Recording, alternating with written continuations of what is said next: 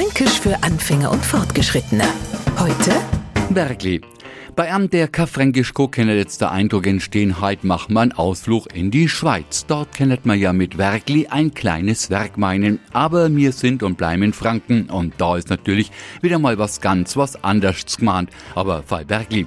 Damit unterstreicht der Franke das, was er gerade gesagt hat, mit aller Deutlichkeit. Das ist praktisch sowas wie ein kreischend roter Textmarker, aber halt fürs Gesprochene. Ein Beispiel. Der Nachbar hat sie mit seinem Auto schon direkt vor unsere Einfahrt gestellt.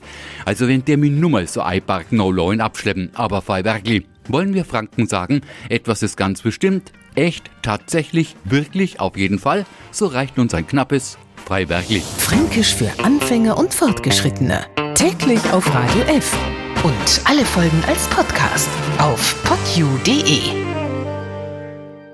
Die heutige Episode wurde präsentiert von Obst Kraus. Ihr wünscht euch leckeres, frisches Obst an eurem Arbeitsplatz? Obst Kraus liefert in Nürnberg, Fürth und Erlangen. Obst-Kraus.de